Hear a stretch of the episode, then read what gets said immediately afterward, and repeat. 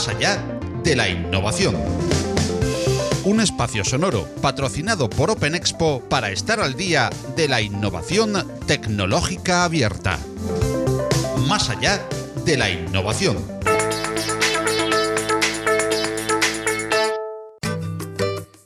En la edición de hoy de Más allá de la innovación y en nuestro apartado de entrevistas tenemos el placer y el honor de contar con Mason Duas. Mason es cofundadora de Excelenting, algoritmo para el emparejamiento de oferta y demanda tecnológica mediante el mapeo de innovaciones y experta en innovación. Es igualmente concejal del Ayuntamiento de Madrid y doctora en física por la Universidad Autónoma de Madrid, tras más de siete años de investigación. Ha trabajado con entidades de la talla de la Comisión Europea y el Center for Advancing Innovation. Como constructora de comunidades, ha alimentado ecosistemas, juntando actores económicos para crear oportunidades de desarrollo e innovación, tanto en Al Shark Youth Forum como en la nave, o recientemente en la Fundación Tankin. Con nuestra invitada tendremos la oportunidad de hablar de educación y formación y de cómo innovar en estos temas fundamentales. Igualmente veremos la innovación en las administraciones públicas desde una doble vertiente. Por un lado, sobre cómo puede apoyarse desde la administración a los innovadores y emprendedores y por otro, cómo se puede innovar para mejorar la relación administración, ciudadanos y ciudadanas. En relación a ello, incidiremos especialmente en la inteligencia artificial, el blockchain y en las conocidas como GovTechs. Un placer y un honor tener hoy con nosotros a Meisun Duas. Hola Meisun, ¿cómo estás? Pues muy bien, aquí disfrutando del día. ¿Qué tal vosotros? Genial, en tu compañía, compartiendo este tiempo de podcast y agradeciéndote el, querer compartirlo, el querer estar con nosotros y con toda la audiencia de Más Allá de la Innovación. Hola, Filip, ¿y tú qué tal? ¿Cómo estás? Pues muy bien, como siempre. Me alegro que me preguntes, que a veces se te olvida que estoy aquí. no, broma. Que no, muy, muy bien allí. Muy alegre, como, como siempre. Eso es bueno, positivo. Bueno, pues en primer lugar, queremos, como decíamos, dar las gracias a Mason por compartir con nosotros este tiempo de podcast en el que como siempre, pretendemos aprender de la experiencia de nuestras invitadas e invitados y de sus propias vivencias en torno a este mundo de, la innovación. Más que una opinión personal, siempre pretendemos conocer de primera mano unas carreras profesionales que nos pueden servir como referencia y de la que además podremos destilar siempre consejos y aprendizajes para nuestros oyentes. Este es el caso de nuestra invitada de hoy, a la que a modo introductorio pues queremos conocer un poquitito más. ¿Nos podrías, por favor, Mason, hacer un resumen de tu recorrido, de tu experiencia en este mundo del emprendimiento y de la innovación desde que iniciabas tus ah, formaciones hasta donde estás hoy? Pues claro, encantadísima, porque creo que muchas de las personas que nos van a escuchar hoy eh, se van a ver reflejadas y, eso es bonito, de compartir historias y vivencias. Mi historia con, eh, con el emprendimiento eh, nace de, allá cuando yo estaba en el instituto, que mis padres montaron varios negocios y entonces a mí me gustaba acompañarles, estar con ellos y, ver cómo era toda, toda esa gestión eh, hacia el público y también la gestión interna. Y luego más allá cuando entré en la universidad, pues yo hice físicas, entonces en, en físicas no es muy normal que, que escuches hablar de emprendedores ni de gente que se monta sus empresas, porque estás más cerca del laboratorio de los resultados de la investigación, de descubrir un poco más que de hacer negocio o de prestar servicios. Entonces, eh, de alguna forma, como que lo dejé de lado, pero al terminar la, la carrera y luego terminar el doctorado, me di cuenta de que en el mundo de la investigación también se pueden hacer muchísimas cosas por la sociedad y todo lo que presentas a modo de resultados al final tiene que tener un impacto económico, tanto a nivel de empleos como a nivel de negocio, como a, muchos niveles. ¿no? Entonces, cómo aportar desde la investigación fue uno de los retos que me, que me propuse. En 2015 empecé a prestar servicio a diferentes empresas, pues haciéndoles eh, evaluaciones de, proyectos de, de, innovación, porque una de las cosas que me frustraban a mí como científica era que buena parte de los resultados en los que estábamos trabajando, en torno al 80%, incluso en algunas áreas hasta el 90%, se eh, acababan en un cajón. Es decir, después de años y años de investigación, esos resultados que eran prometedores eh, acababan sin ser utilizados ni ser aprovechados por el resto de la sociedad. Entonces, eh, ayudé a muchas empresas a poder conseguir identificar los resultados tecnológicos que les iban a ayudar en, en sus empresas y en sus actividades. Y en 2000 a finales de 2015, principios de 2016, eh, me incorporé a una, aceleradora de, empresas con metodología americana y fue cuando pasé de ser una emprendedora que tenía que buscar sus clientes y tal y abrir nuevos caminos a ser emprendedora en innovación.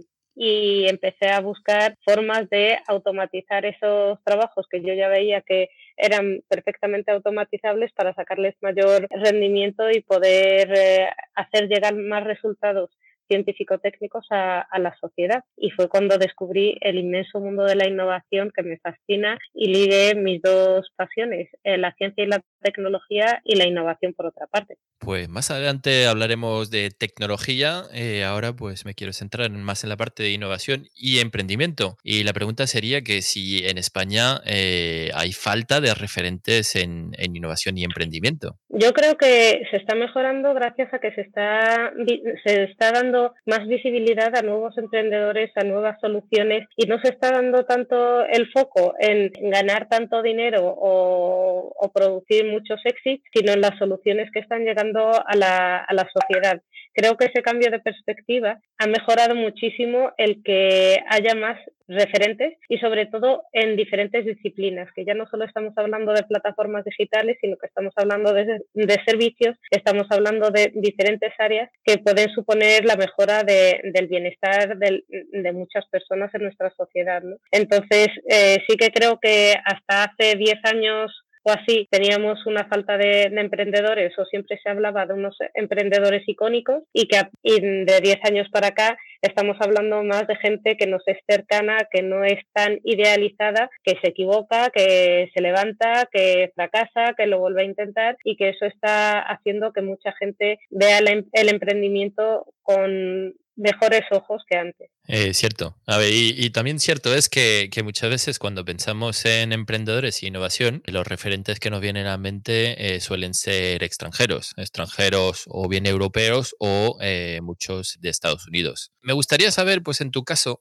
por tu recorrido, cuál han sido pues tu referente, quién para ti pues ha sido importante a la hora de, elegir tu vocación o tus vocaciones. Pues mira, a nivel de, en la parte científico-técnica te tendría que decir que para mí, estando en, la carrera y cuando estaba pensando dónde está el margen del el emprendimiento dentro de la ciencia y la tecnología, Cristina Garmendia fue un referente porque no solo lideraba un ministerio bastante potente, sino que una vez fuera de, la política también siguió impulsando y sigue impulsando la innovación y, y la tecnología y sacando muchísimos resultados científico-técnicos que marcan la diferencia en el programa progreso de la sociedad. Y luego, en otro entorno que no es tan científico-técnico, Bernardo Berni Hernández creo que también es una persona que ya por su calidad humana, ya por las eh, por los negocios que, que, emprende y que impulsa, creo que mm, eh, es una persona a seguir, pero lo mismo te podría decir de otras muchísimas personas. El fundador de la marca de yogures y lácteos, Chobani, es de origen turco y vive en Estados Unidos.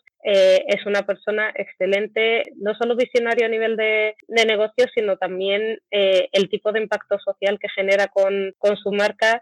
a nivel de Medio Oriente podría hablar de Tuba Tarekli, que es una business angel de Arabia Saudí que tiene muchos programas para mujeres en la región de Oriente Medio y también otros muchos que, que viven en sudeste asiático. Todos ellos han, creo que conocer sus historias, conocer toda su trayectoria, cómo están impactando, cómo generar emprendimiento no significa llevarse por delante los valores y poder eh, generar eh, el impacto social que acompaña al emprendimiento me parecen increíbles. Y enlazando, Mason, con lo que nos contabas sobre tu formación, ¿crees que el modelo de formación actual está muy desfasado de las necesidades eh, reales del mercado, eh, del mercado laboral me refiero? ¿Hace este modelo basado en másteres, en doctorados y en acumulación de títulos que se retrase excesivamente la incorporación al mercado laboral? Eh, ¿Sería más beneficioso quizás adelantar esta incorporación y un modelo de formación que compaginase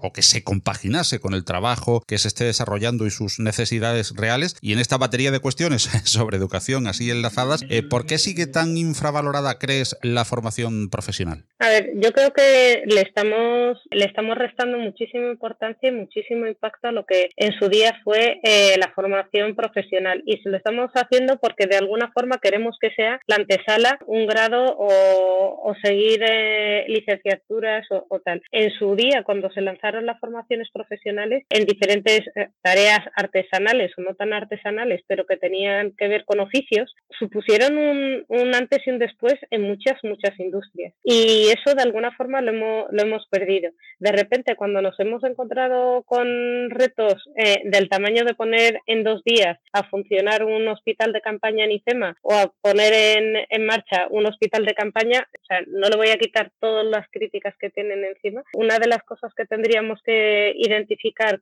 como éxito de nuestro sistema educativo a nivel de formación profesional es que contemos con, esa, eh, con esos profesionales que pueden poner en funcionamiento, pueden hacer frente a esos retos, no solo arquitectónicos, sino también en la parte de infraestructura, en la parte de dotación, en la parte de conexión, en la parte de, funcionamiento de operativa. Todo eso tiene que ver eh, todos los enfermeros que, y todos los auxiliares que, que estuvieron trabajando allí, o sea, forman parte de un legado que era en los primeros años de, de la formación o las primeras décadas de, de, la formación profesional. Y de alguna forma lo hemos corrompido creyendo que tener a todo el mundo enganchado en una, en una cadena lineal en el que entras cuando estás en infantil con tres años y sales cuando ya tienes tus veintimuchos, eh, o en algunos casos incluso treinta y algunos si te has dedicado a hacer eh, más de una carrera y algún, eh, y algún doctorado, es, el, es la forma de generar el talento que necesitamos para la sociedad en la que vivimos. Yo soy muy crítica con eso porque no creo que sea lineal y no creo que tenga que ser tan estanco. Creo que eh, igual que muchas eh, de la igual que ha supuesto para las empresas un antes y un después el contar con la experiencia de usuario para adaptar los servicios, los productos, los procesos de, atención al cliente, en educación tiene que ocurrir lo mismo. No nos podemos, no nos podemos quedar anticuados pensando que al final un cúmulo de habilidades o de nociones básicas son las que van a generar el talento. El talento se genera cuando tú le abres a las personas esa ventana a la curiosidad, a que se encuentren cómodos con lo que ellos están haciendo, con un mínimo de competencias eh, que les permiten seguir formando parte de la sociedad. Es decir, hay muchísima gente que dice, bueno, es que la filosofía es clave. hombre, es clave poder eh, pensar sobre las cosas, reflexionar sobre ellas, el raciocinio es importante, pero para muchas tareas en las que estamos involucrados no es primordial. Y eso no significa que todos tengamos que ser expertos filósofos, significa que tienes que tener la capacidad de crítica, la capacidad de pensar por ti mismo y al final el mundo en el que estamos viviendo se, eh, se encamina hacia una sociedad de servicios y una sociedad de servicios difícilmente se va a poder eh, basar el recorrido lineal en plan fábrica, tú metas a un niño o una niña a los tres años, lo recoges 15 años más adelante y se supone que lo puedes insertar dentro del el mundo laboral. Creo que esa forma de funcionar de las sociedades está muy, muy caducada y que el gran reto que tenemos por delante es encontrar el equilibrio entre, entre la formación y las necesidades que tiene la, la, sociedad, sin perder de vista que lo que nosotros llamamos hoy por día, eh, hoy por hoy trabajo, de que entras en una empresa y estás allí 5, 10, 12 años, eso, o sea, son como los unicornios, esos contratos. Creo que ya no van a ser, no van a existir con tanta abundancia como, como existían antes. Y vamos a ir a, a, modelos de pluriempleo, pero en el sentido de que eres un profesional, resuelves problemas y te pagan por ello y ya no siquiera vamos a hablar de horas de trabajo, sino de proyectos. Pues muchísima reflexión en este ámbito. Yo creo que hay muchísimos cambios por, por delante. No hay que olvidar que también somos, eh, somos humanos. Eh, entonces aquí la, la parte eh, de cada uno es, es, importante. Y otro de los puntos también importante es adaptabilidad, ¿no? tal vez se podría hacer un civil con la metodología ágil que, que todos allí pues hemos oído alguna vez. En este caso también la educación podría ser una una, de las soluciones, porque al final hay muchos retos por delante, ¿no? Sí, efectivamente. De hecho, el que nosotros ahora mismo estemos pensando que poner una tablet en un aula sea eh, la respuesta a nuestros problemas, no hace más que evidenciar que tenemos una brecha de concepción muy, muy importante. Digitalizar las aulas no es poner una tablet, es enseñarles a los niños y las niñas a pensar en otra dimensión, que es la digital, y hacer suyo que su nuevo eh, lenguaje sea el de la codificación, no porque todas sus tareas futuras tengan que ver con eso, sino que les abre una un sinfín de ventanas para poder expresarse y para eso necesitan nuevos conceptos. Ya no es la matemática clásica, ya no es la lengua como la venían estudiando y mucho menos la historia tal como se la han estado enseñando. Y creo que sobre eso vamos a tener que debatir muchísimo en el futuro sobre cómo van a ser nuestros sistemas educativos para que sigamos siendo no competitivos, que es una palabra que no me gusta, sino útiles y tengamos nuestro lugar en el mundo, en este mundo cambiante. Pues hablando de retos y en este caso hablabas también de, brecha, eh, quería comentar otra eh, brecha que es este caso la, brecha digital, aunque aquí no, no, nos cambiamos de tema, pero pues eh, este término es un término que ya lleva eh, varias eh, décadas, más de 15, 15, 20 años en nuestras bocas, pero pues ahora mismo tú crees que ha cambiado este concepto de brecha digital después de todo este tiempo? Yo creo que las personas que veníamos trabajando en temas digitales y utilizábamos herramientas digitales en nuestro día a día, igual que las que estamos utilizando hoy para tener esta conversación, nosotros veíamos cuál era la, brecha. La brecha no es tener un smartphone o tener un ordenador o tener una smart TV o tener eh, un patinete conectado a tu smartphone. Va mucho más allá de eso y, si os soy sincera, eh, mi preocupación viene por parte de la administración pública, porque al final, si todos tenemos que dirigirnos hacia una parte importante, que es la administración pública, que media entre todos nosotros, que tiene que hacerse cargo de ciertos servicios y que tiene que garantizarnos ciertos derechos, el que la administración pública vaya muy, muy, muy por detrás en temas de digitalización eh, impacta en toda la sociedad. Entonces, una forma de acelerarlo es que la propia administración pública fuese pionera en la digitalización y obligase a todo el mundo a actualizarse, porque da igual, o sea, si tú eres una madre de, de familia y no tienes por qué utilizar sistemas digitales, en tu trato con la administración te vas a tener que actualizar. Y eso no significa que tengas que sacar, eh, verte miles de tutoriales, sino que sea tan intuitivo trabajar con, la, con herramientas digitales que incluso tus trámites del día a día los puedes hacer de esa forma. ¿no? Entonces, eh, al no hacerlo, de, eh, hacerlo así, de repente nos hemos encontrado con una brecha digital que es polimórfica, polifacética y que tiene de todo. Eh, ya a mí me confunde, me confunde muchísimo la gente que únicamente piensa en que brecha digital es no tener un dispositivo, o brecha digital es no tener conectividad, o brecha digital es eh, no tener cultura en digital. Todo eso es, eh, es, es brecha digital. El que tengas una herramienta eh, potentísima como es un smartphone en tu mano y no sepas sacarte una cita en el médico, pues eso es una brecha digital. El que de repente las ayudas a las que tengas que optar estén en un formato en el que no es accesible para ti, pues eso es una brecha digital. Entonces, Creo que a día de hoy la brecha digital va a dejar muchísimas secuelas dentro de la sociedad porque no hemos terminado de definirla muy bien. Como digo, las personas que estábamos metidas en el mundo digital entendemos perfectamente de qué estamos hablando, pero otras muchas personas que de repente se han encontrado con el teletrabajo se creen que la brecha digital es eso, es no tener conectividad no tener un dispositivo. Y luego te encuentras con que el debate sobre el teletrabajo, porque mucha gente ha confundido el teletrabajo con la telepresencia. Y mucho muchos de los problemas que hay entre los equipos que están funcionando en remoto es que no hay una habilidad digital o una eh, habilidad para utilizar de forma óptima todos los recursos digitales que existen para delegar tareas, hacerlas más rápidas, hacerla de una forma muchísimo más eficiente, coordinar equipos de una forma más ágil, como decíamos antes, y todo la falta de todo eso ha supuesto que la gente tenga que vivir en un desgaste continuo, eh, pegadas al teléfono, con unas horas inagotables de dedicación a su trabajo. Y yo creo que esa es la mayor evidencia de que la brecha digital nos acompaña y como no sepamos identificarla y trabajarla, va, eh, a seguir acompañándonos durante muchísimo tiempo más. Pues mira, no, no pensaba que mi pregunta daba para tanto juego, pero la verdad que me, me, ha apuntado mientras estabas hablando pues una serie de reflexiones y, y me, me quedo con una, que es teletrabajo eh, versus telepresencia. Bueno, lo he puesto así yo en mis notas, ¿no? Versus telepresencia. La verdad que aquí hay, hay un, gran, un gran debate, una gran reflexión también en este, en este punto, ¿no? Sí, sí. Además es que yo creo que va a ser un debate clave para todas las reformas laborales que ahora mismo se tienen que afrontar, porque si no lo entendemos bien, difícilmente vamos a poder definir los derechos y los deberes de cada una de las partes, trabajadores o empleados o empleadores. Y has introducido también en tu respuesta anterior muy mucho a la administración eh, en cuanto a su eh, relación eh, con, con, el ciudadano en temas digitales. Desde una perspectiva precisamente como la tuya tendrás una visión amplia de la innovación y de su relación con estas administraciones públicas. Por ello nos gustaría adentrarnos en este terreno de las administraciones y de la innovación, al menos desde dos perspectivas. En primer lugar, ¿se está trabajando adecuadamente el apoyo a la innovación?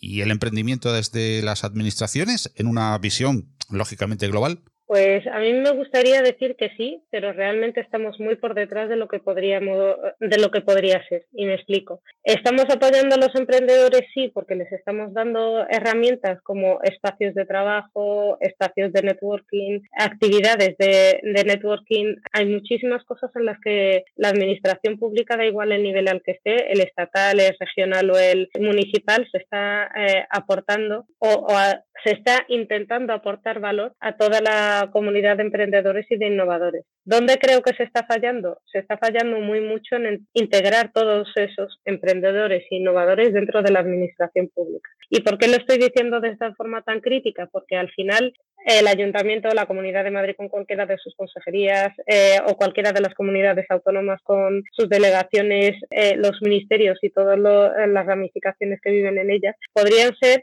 canalizadores de todas esas innovaciones que se están eh, fraguando dentro de la sociedad para introducirlas como un servicio o como un un aliado para agilizar los servicios que se tienen que dar de cara a los ciudadanos, eh, da igual en qué ámbito. Y creo que a día de hoy eso no se está haciendo. Muchas de las personas que nos escucharán pensarán, bueno, pero para eso están las, las compras públicas innovadoras. No siendo muy críticas con ellas, yo creo que las compras públicas innovadoras han presentado un marco bastante bueno para introducir la innovación y hacer innovación abierta hacia las instituciones. Estamos hablando de eh, empresas que pueden ser más o menos, o sea, da igual igual qué tamaño tenga, si son grandes o son pequeñas, que se tienen que introducir en el engranaje tan complicado de una administración pública con toda la rigidez que tiene. Y eso necesita pues unas habilidades, un tiempo y muchísimo esfuerzo para hacerlo funcionar. No es como el resto de las, de las empresas y eso que en las empresas grandes también cuesta muchísimo hacer innovación abierta por eso mismo, porque de repente te encuentras la agilidad por una parte, que es el de los eh, emprendedores eh, y de los innovadores, que se adaptan a la situación y son capaces de ser resolutivos, y por otra parte un elefante que cuesta muchísimo de mover. Pero mm, creo que las administraciones también tendrían que ser muchísimo más realistas a la hora de fragmentar los lotes, eh, los lotes de licitación que, que tienen sobre cualquiera de los servicios, los educativos, los de asistencia social, los de limpieza, cualquiera, cualquiera de los que se os ocurra, podría fragmentarse, o sea, hacerse en lotes cada vez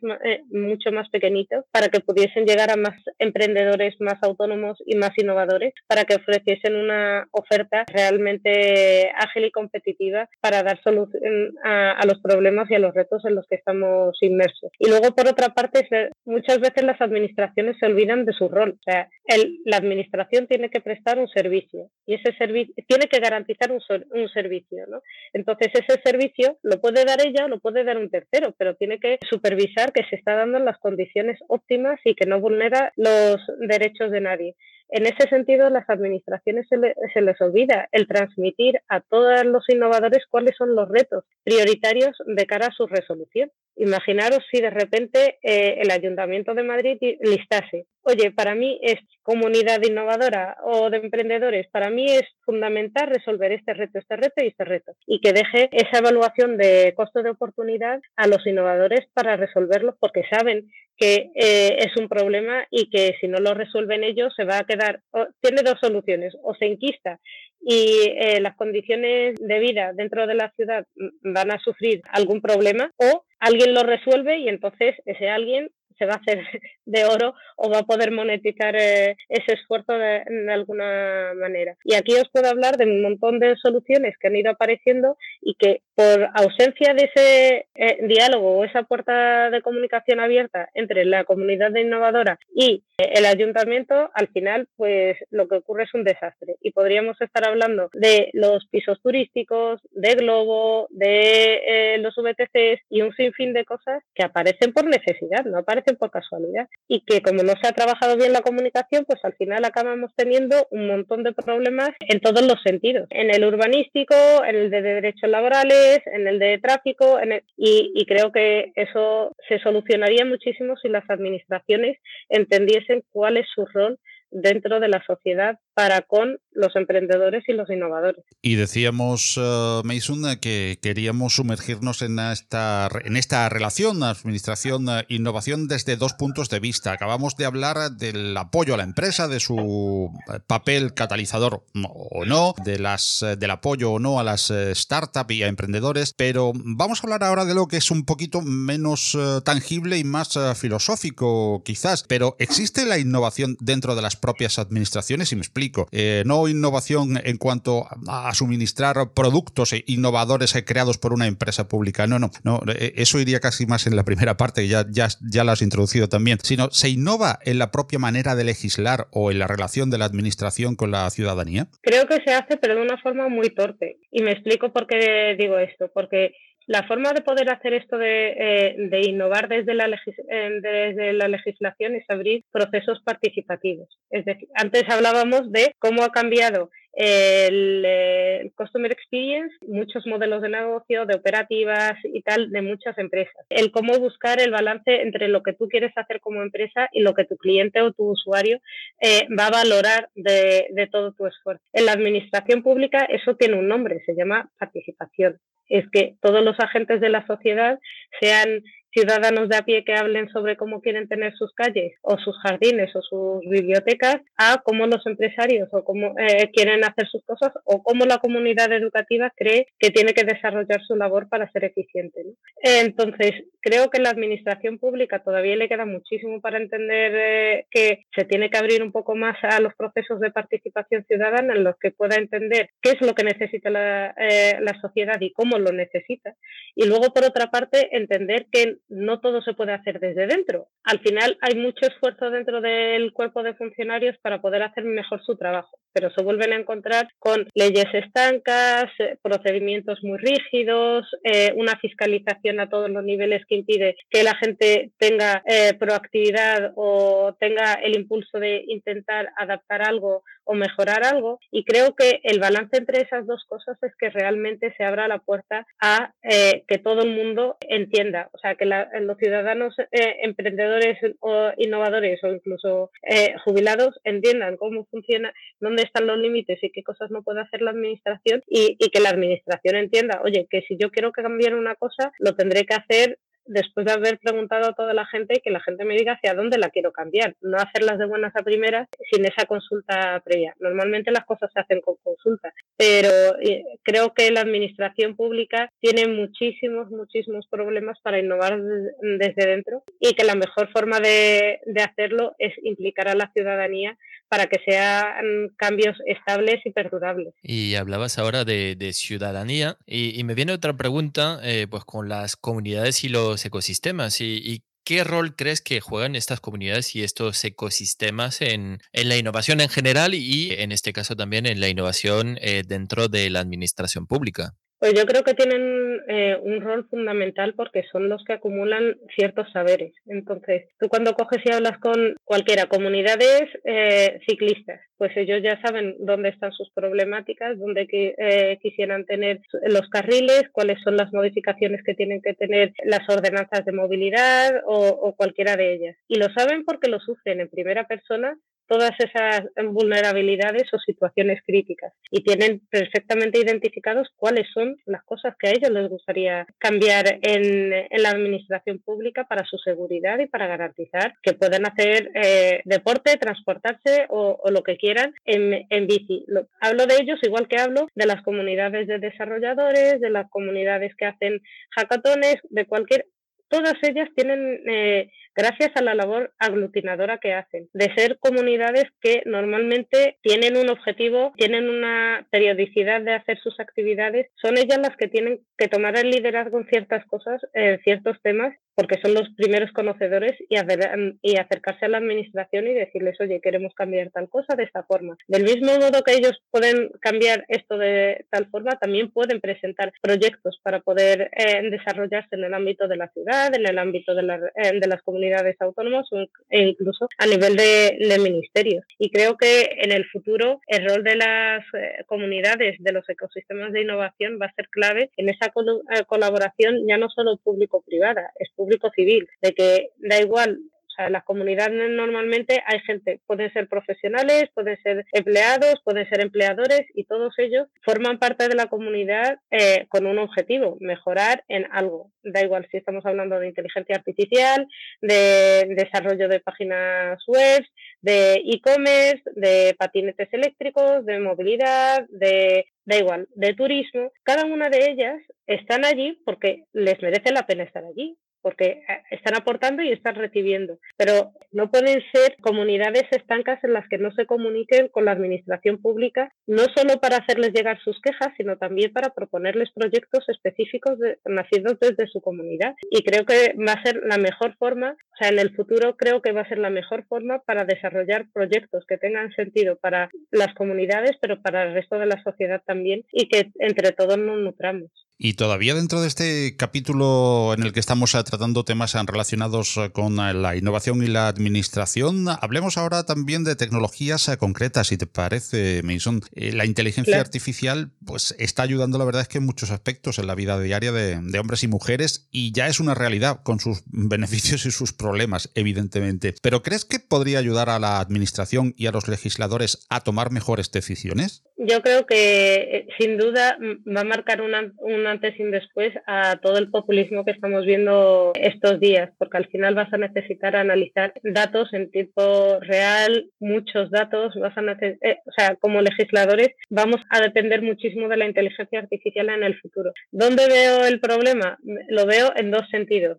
Primero, en que la inteligencia artificial va a necesitar un código deontológico como el que se está trabajando desde la Secretaría. Y luego, entre o sea, dentro de ese código deontológico se está metiendo una parte muy importante, que es la de eh, neuroderechos, eh, dado que la inteligencia artificial al final es muy parecida o emula el funcionamiento del, del cerebro y quién te dice que el siguiente paso no va a ser ese, el que estemos conectados a nivel cerebral y que desde ya tenemos que preocuparnos por esa eh, por esos neuroderechos y derechos digitales y, y, ligarlos muy bien. En este sentido, eh, Rafael Juste, el profesor Rafael Juste tiene una propuesta bastante interesante, pero no queda ahí la cosa. La inteligencia artificial va a tener que adaptarse a la sociedad y, y tal cual con sus y matizar sus sesgos, tener ser éticamente responsable y dotarse de un marco. Eh, eso seguro, pero por otra parte, tenemos a gran parte de los legisladores que están muy, muy, muy, muy lejos de lo que pueda significar la inteligencia artificial para su trabajo. Y empezamos desde, no voy a decir un rechazo a la tecnología, porque afortunadamente con la, eh, con la pandemia todos hemos entendido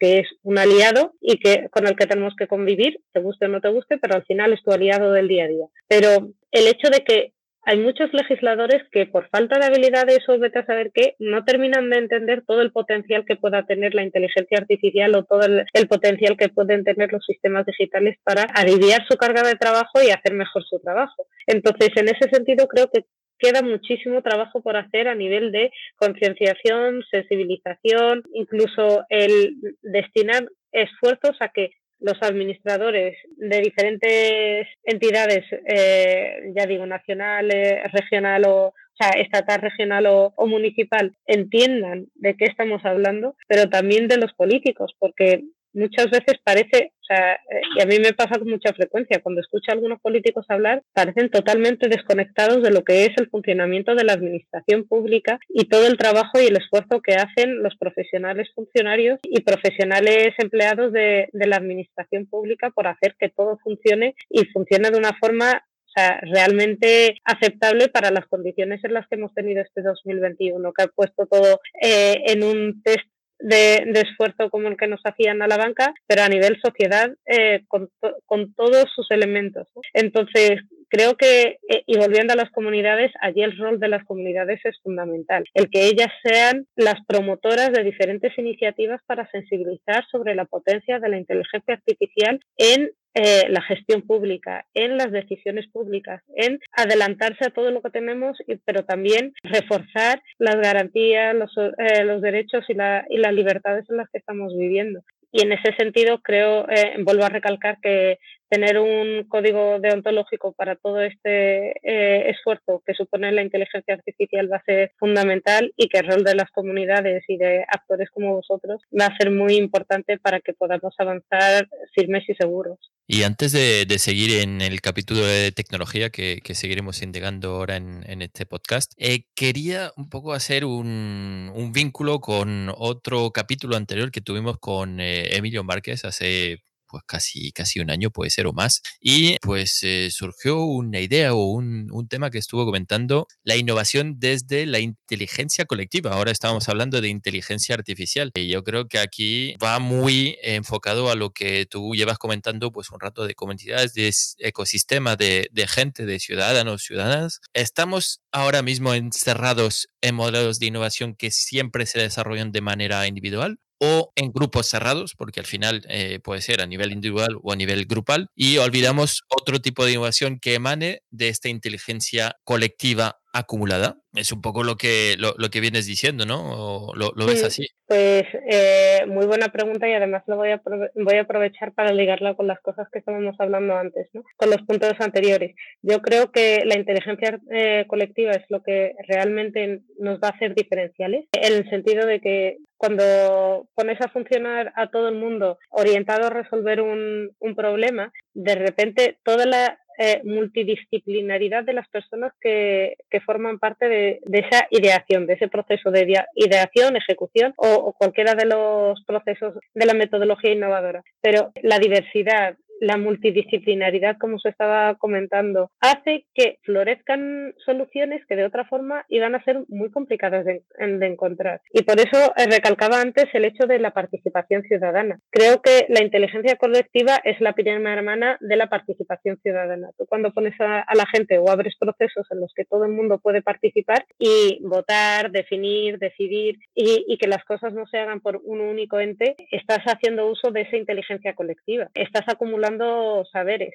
Y de ahí también el que haga ese llamamiento a las comunidades a que sean algo más abiertas a otras comunidades, incluso la administración pública, porque es la única forma de que realmente vayamos a converger en la utilidad común de todos los, eh, de, todos los saberes que tenemos y todos los retos que a los que tenemos que enfrentarnos. O sea, yo veo las comunidades como grupos, no, no voy a decir cerrados porque en realidad hay mucha permeabilidad, hay mucha gente que entra y sale en diferentes momentos de, de su vida y su profesión y eso está muy requete bien. Pero al mismo tiempo, eh, el que dejen de ser endogámicos y que empiecen a compartir con el resto de comunidades, creo que es una cosa muy importante. De hecho, Filip, no sé si Paco, pero Filip conoce, al igual que yo, que Open Source Weekend, que agrupaba diferentes eh, comunidades, pero también sería muy bonito que esas comunidades, a su vez, desde Open Source Weekend o cualquier otra plataforma se uniesen o se abriesen a otro tipo de, de plataformas de salud, de educación, de juventud y, y que se fuesen compartiendo diferentes vivencias que no tienen por qué desarrollar proyectos juntos, pero por lo menos tener ese grado de eh, empatía que permita que esa inteligencia colectiva trabaje a favor de, de, la sociedad y de resolver juntos diferentes situaciones que hoy por hoy pueden ser complicadas y complejas y que desde la administración pública no siempre se va a poder dar solución a esos problemas. Pues eh, a ver, la, verdad que aquí hay, mucho que, hablar en este ámbito. Eh, saludamos a, la gente de, Open Source Weekend si nos, si nos escucha. Ahora quería seguir eh, en esta parte de tecnología que te preguntabas sobre tecnología que empezó Paco con la inteligencia artificial sobre pues otra tecnología incipiente, si podemos decir así, que por sus características puede influir mucho en la relación de administración administradas y administrados. Eh, nos referimos en este caso al tema del blockchain. ¿Cómo crees que esta tecnología y en qué aspectos podría beneficiar acelerar o hacer más transparente esta relación gobiernos, ciudadanas, ciudadanos? Pues es curioso que me lo preguntes porque justo eh, escribí un artículo sobre, sobre cómo blockchain podría ayudar a la administración pública en temas de, transparencia, porque mm, me invitaron a, una charla y me ofrecieron ese, esa temática y, la encontré y dije, bueno, mm, vamos a documentarnos sobre esto a ver qué tal, porque yo no soy experta en blockchain, puedo entender sobre ello, pero no soy experta. Entonces, cuando me empecé a, a documentar, me encontré que la mayoría de las veces que estamos hablando de blockchain y administración pública, hablaban de cómo hacer que las licitaciones fuesen más seguras y convertir una parte de ellas en eh.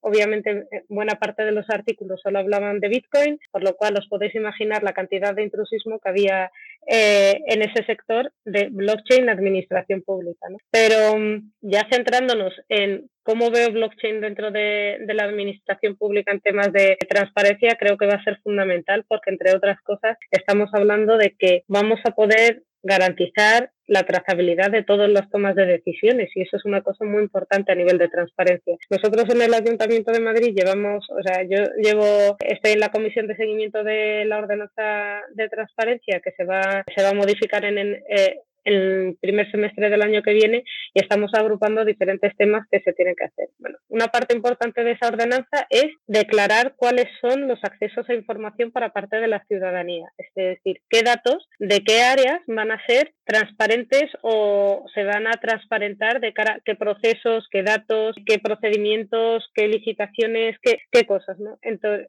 si estamos hablando de un ente público, lo suyo es que todo sería eh, fuese transparente, que todo, eh, todo ciudadano pudiese ver cuándo se tomó esa decisión, de acuerdo a qué criterios, quién fue la empresa licitadora, cuáles eran los funcionarios implicados, cuáles eran los ciudadanos beneficiarios de, de todas esas medidas, los niveles de los índices de impacto y todo eso. Pero a día de hoy estamos muy lejos de poder tener eso. Y vuelvo otra vez a cómo está funcionando la administración a nivel de digitalización. Tú puedes avanzar la parte de ordenanza y reflejar en ella todo lo que tú quieres transparentar, es decir, que sea accesible, eh, que esa información sea accesible al ciudadano, pero luego te vas a encontrar con la otra cara de la, eh, de la moneda, que los sistemas informáticos no están adaptados para poder digitalizarse y hacer que todo eso esté en un formato accesible para la ciudadanía o la sociedad. Y eso es un problema muy importante. Creo que blockchain va a ser fundamental para poder hilar toda esa plataforma de transparencia y que nos permita acceder a ella de una forma bien certificada o bien eh, datada en su fecha, en sus procedimientos, en todo lo que tiene que ver con la transparencia tal como la entendemos hoy en día, que luego podrá mutar, pero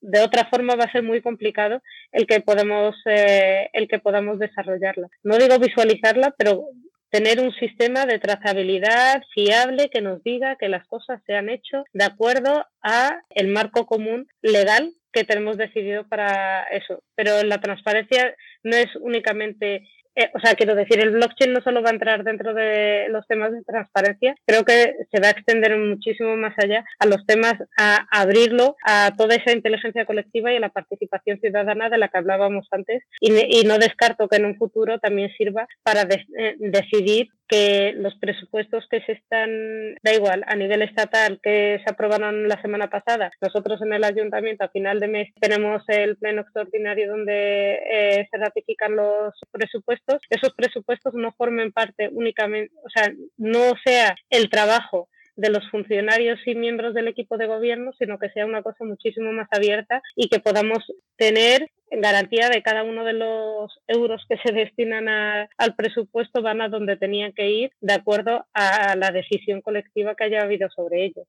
Y para terminar, un este capítulo de bueno, tecnologías, digámoslo así, relacionadas con las administraciones eh, públicas, hay un concepto que no es demasiado conocido y que nos, nos gustaría que tú, Mason, nos explicases. ¿Qué es una GovText? Pues es una solución que podría ser perfectamente adaptable a la administración pública porque coincide con el servicio que se presta a los ciudadanos. Véase cualquiera de las apps de seguridad que se está utilizando ahora mismo, los de eh, las soluciones para eh, digitales o no digitales de asistencia domiciliaria, de educación, de monitorización de las víctimas de, de violencia doméstica o cualquier otra solución parecida que pueda estar gestión de facturas, solución que sea menester de los servicios que se están dando o se están prestando por parte del Ayuntamiento de Madrid es susceptible de ser una GovTech. Pero el punto importante es cómo hacer que esa GovTech, esa solución GovTech, puede ser integrada y asimilada por parte de la Administración Pública y se pueda dar en las garantías que le corresponden. Y aquí volvemos a cómo se hacen esos procesos de innovación abierta. Creo que se está abriendo una puerta muy, muy interesante para poder actualizar nuestra Administración Pública de cara, de cara al futuro y que el GovTech, el concepto GovTech eh, y cómo esas tecnologías van a empezar a dar solución a muchos de los retos va, va a marcar un antes y un después. Estamos ya llegando pues en la recta final del podcast y hay dos cuestiones que nos gusta siempre plantear a nuestros eh, invitados, invitadas, invitados. Y pues la primera es eh, una sugerencia por tu parte. ¿Y a quién nos recomendarías para entrevistar en posteriores ediciones de eh, Más allá de la innovación? Pues te, daría, te, voy a dar dos nombres. Inés Huertas, que creo que la conocemos los dos, y luego también Gedeón Domínguez, que no sé si lo conoces, es el CEO de Cloud District y hace poco, eh, bueno, hace poco, hace dos años, empezó con temas de implantación de sistemas ERP, que creo que son la antesala a todo lo que se nos viene con la inteligencia artificial en la gestión de, empresas y no descarto que a partir de allí a la, administración pública. Pues mira, me ha apuntado allí Inés, que si conozco y Gedeon, que no conocía, eh, bueno, y lo, de dos años, pues puede ser que sea poco o sea mucho, depende del el referencial de tiempo, como decías que, que hace poco. Pero bueno, eh, depende. Dos años, sobre todo una vida, tampoco es una eh, referencia no, muy, importante. Lleva, no, no, lleva muchísimo tiempo trabajando sobre eso. Lo que pasa es que el boom de las ERP eh, fue hace dos años, dos años y medio. Y creo que los proyectos que está llevando a cabo con grandes empresas son muy, muy importantes y muy reveladores. Por eso creo que es importante entrevistarlo. Vale, apuntado. Fíjate tú, el tema de, de RP, llevamos hablando de ello ya mucho La tiempo. Vida entera. Sí, sí, sí, muchísimo tiempo y, la verdad que estoy viendo y, me viene a, la mente a mí otro, otro RP que también ahora está, también, también triunfando y moviéndose bastante, que es del mundo de, del open source, que también es, es una de las partes que, que me gusta bastante, eh, que es eh, Odoo, bueno, antiguamente conocido como OpenRP y están allí por todo el mundo. De hecho, el otro día, pues eh, yendo por una calle de Madrid, me encuentro la típica pancarta de 4x3 allí en la calle donde ponía Odoo eh, digo, joder, pues eh, hemos llegado allí a un nivelazo, ¿no? Hemos, hemos mainstreameado, hemos convertido en mainstream algo que era de frikis totales. Sí, sí, totalmente. Y mira, como última pregunta dentro de la entrevista de, de, hoy, ¿cuál es para ti la definición de la innovación? Es decir, yo creo que muchísimos tenemos allí pues una definición de la innovación eh, pues eh, particular y yo creo que hay muchísimas definiciones de la palabra innovación y, y, y en este caso pues nos gustaría saber pues cuál es la tuya. Pues yo creo que la innovación es la mejora de cualquier tipo de proceso, producto o servicio que suponga un bienestar para la persona que lo vaya a recibir. Entonces, puede ser digital o no digital, puede ser tecnológica o no tecnológica, puede ser científico o no científico, puede ser cualquier cosa que suponga una mejora en la calidad de vida de alguien. Pues eh, con esa definición ah, de innovación por parte de, nuestra invitada cerramos eh, el podcast y lo cerramos pues eh, tal como lo hacíamos al principio, agradeciéndote Mason la estancia en estos minutos ah, de, podcast compartida con todos los oyentes de más allá de la innovación que a buen seguro han podido destilar ah, mucho valor en muchísimas de esas preguntas que a veces, eh, pues por no alargar ah, demasiado, nos dejan para reflexionar sobre muchas de las cuestiones que nos has dejado. Así que a buen seguro, en cualquier otro momento volvemos a querer contar contigo, estoy seguro, para seguir eh, con esas reflexiones. Muchas gracias por este tiempo de podcast compartido con, ah, con nosotros, con Philip, conmigo y sobre todo, por supuesto, con los oyentes de Más allá de la innovación. Muchísimas gracias a vosotros por este espacio y por contar conmigo en esta y tantas veces como sea posible. Muchísimas gracias a todos. Más allá de la innovación es un proyecto divulgativo en formato podcast patrocinado por Open Expo. Suscríbete al podcast en Google Podcast, Apple Podcast, Evox, Spreaker, Spotify, audios de YouTube o visítanos, óyenos y suscríbete al feed en nuestra web más allá de la. Si te gustan los contenidos que te ofrecemos en Más allá de la innovación, comparte con todos nuestro podcast o apóyanos con tus likes y valoraciones, ayudándonos así a crecer y poder seguir trayendo cada semana más y mejores audios alrededor de la innovación tecnológica abierta.